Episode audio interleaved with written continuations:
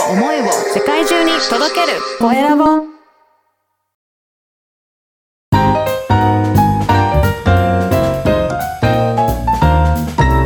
ポッドキャストの配信で人生が変わる。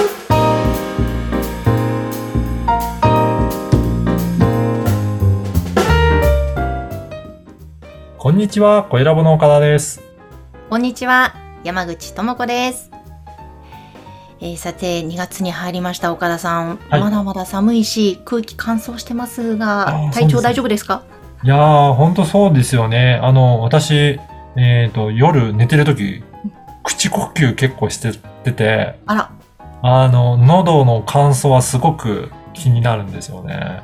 なのであそこはちょっと気をつけなきゃなと思いながら、いつも風邪ひかないように。あ朝結構カカピカピになってたりするんですよ。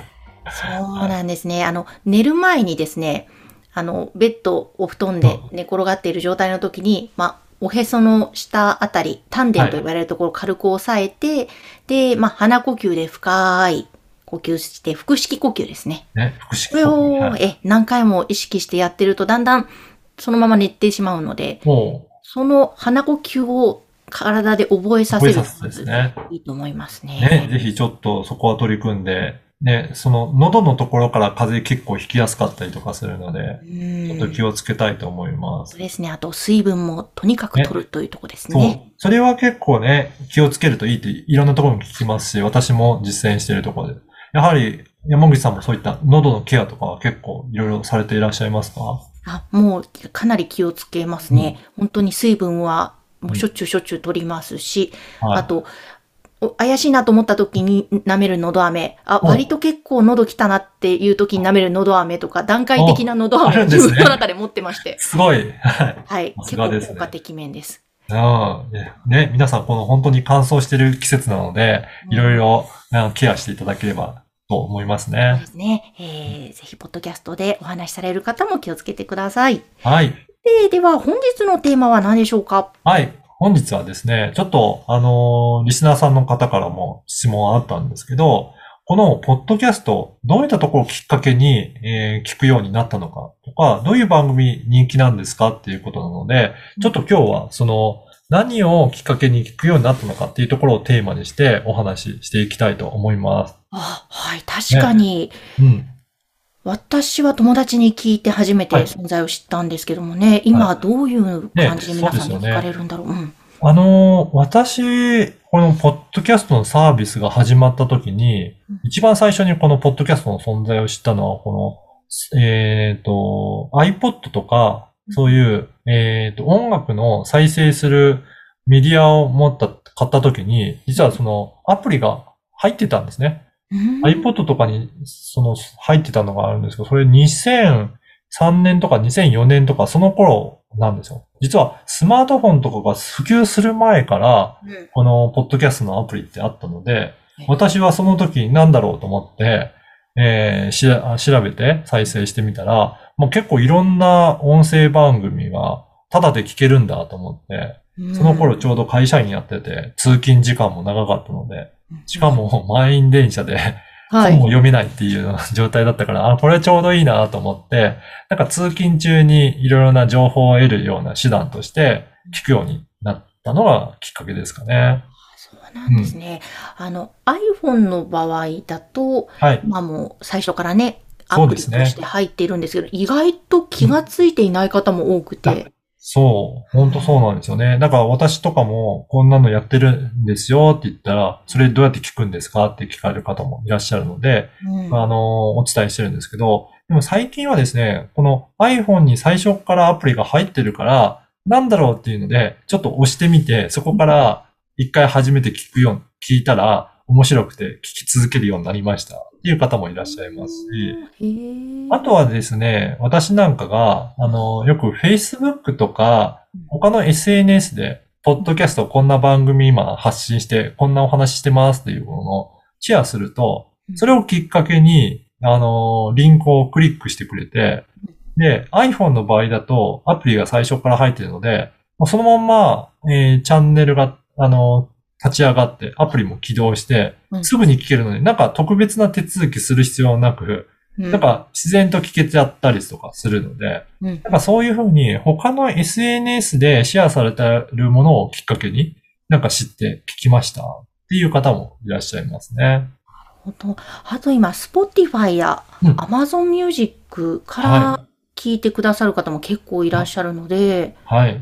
増えてますね。ねあの、音楽好きな方なんかは Spotify でよく音楽聴いてるっていう方いらっしゃるんですけど、うんそこの中で、ポッドキャストっていうジャンルも、えー掲載されてるんで、なんかそこを経由して、えー聞いてお問い合わせいただける方も何人かいらっしゃいますね。ねそうですよね。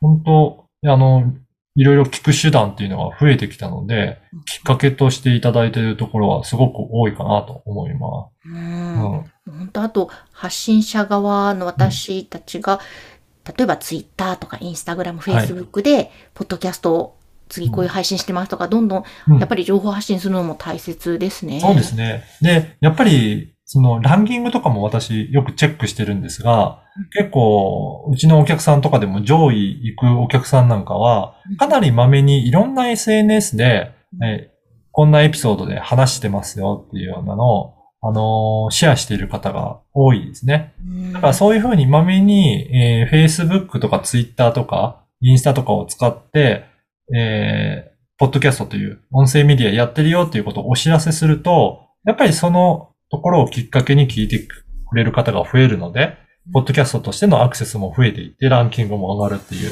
なんかそういう仕組みにはなってるので、やっぱり、もし、えー人気の番組になっていきたいっていうことであれば、自分で結構こまめにいろんな SNS を使いながら、えーシェアしていくのもいいんじゃないかなと思います。ですね。ちょっと私ももうちょっと努力をしようかなと思いました。はい。で意外とこのランキングを上げるのって他の SNS よりも結構少ない人数で順位変わったりするんですよね。あなので、少し努力するだけで 結構上の方に行けたりとかするので、ぜひやってみてください。やってみます。ちょっとまた結果をご報告しますね。はい。よろしくお願いします。はい。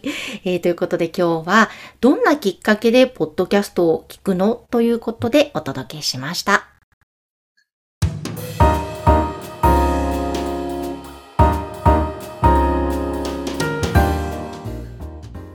では続いて、おすすめのポッドキャストのコーナーです。今回の番組は何でしょうか？はい。今回はですね、5分でわかるコンビニローム Q&A という番組をご紹介させていただきます。お、これはコンビニ社労士の安さやかさんの番組ですね。そうなんですよ。はい。あの、ヤスさんは、えーコンビニ社労士として、あのーね、活躍されていて、実はコンビニの専門の、業界の専門の雑誌にも、えー特集のコーナーを、ま、持っていったりとか、はい。そういった感じで、いろいろメディアは結構積極的に発信されていらっしゃる方なんですね。はい。じ実は、あの、私のもう一個の番組の経営者の志、うんお正月に特集させていただいて、あの、2022年の元旦の日に山口さんと3人でね、はいトークした回も、それこの特別ゲストとしても出演いただいたので、あの、そちらでも知ってる方もいらっしゃるんじゃないかなと思うんですけど、ついにご自身のオリジナルの番組を発信されるということで、これも、えー、声ラボから配信のサポートさせていただいております。いやーそうなんですね。もうこれは、もう絶対に役に立つのは間違いないと思うんですね。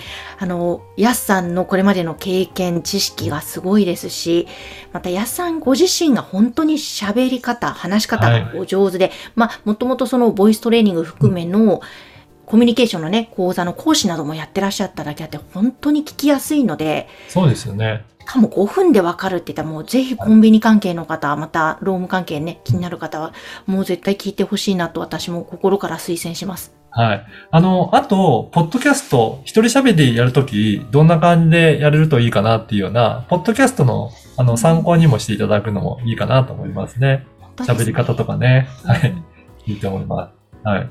ぜひぜひ、まさにこれからスタートということで楽しみですね。あの、本当に、ロー、あの、社労士さんとして、労務関係はすごくプロフェッショナルなので、あの、コンビニっていうのは、あの、そうですね、フランチャイズの形式をとっているので、他のフランチャイズ形式をとっているような事業の方にも、すごく参考になる内容だと思います。うん。なので、そういった業界の方たちが、労務管理とかどうすればいいんだろう。まあ、店長とかって本部があったりとかっていうのは、いろいろ仕組みがあると思うので、そういったとこ方たちは参考になる内容かなと思います。はいえーぜひぜひ皆様聞いてみてください。コンビニ社労士安さやかさんの5分でわかるコンビニローム Q&A こちらの番組をご紹介しました。さて皆様からの番組宛てのご感想ご質問は LINE 公式アカウントで受け付けています。説明文に記載の URL から登録をしてメッセージお送りください。お待ちしています。岡田さん今日もありがとうございました。ありがとうございました。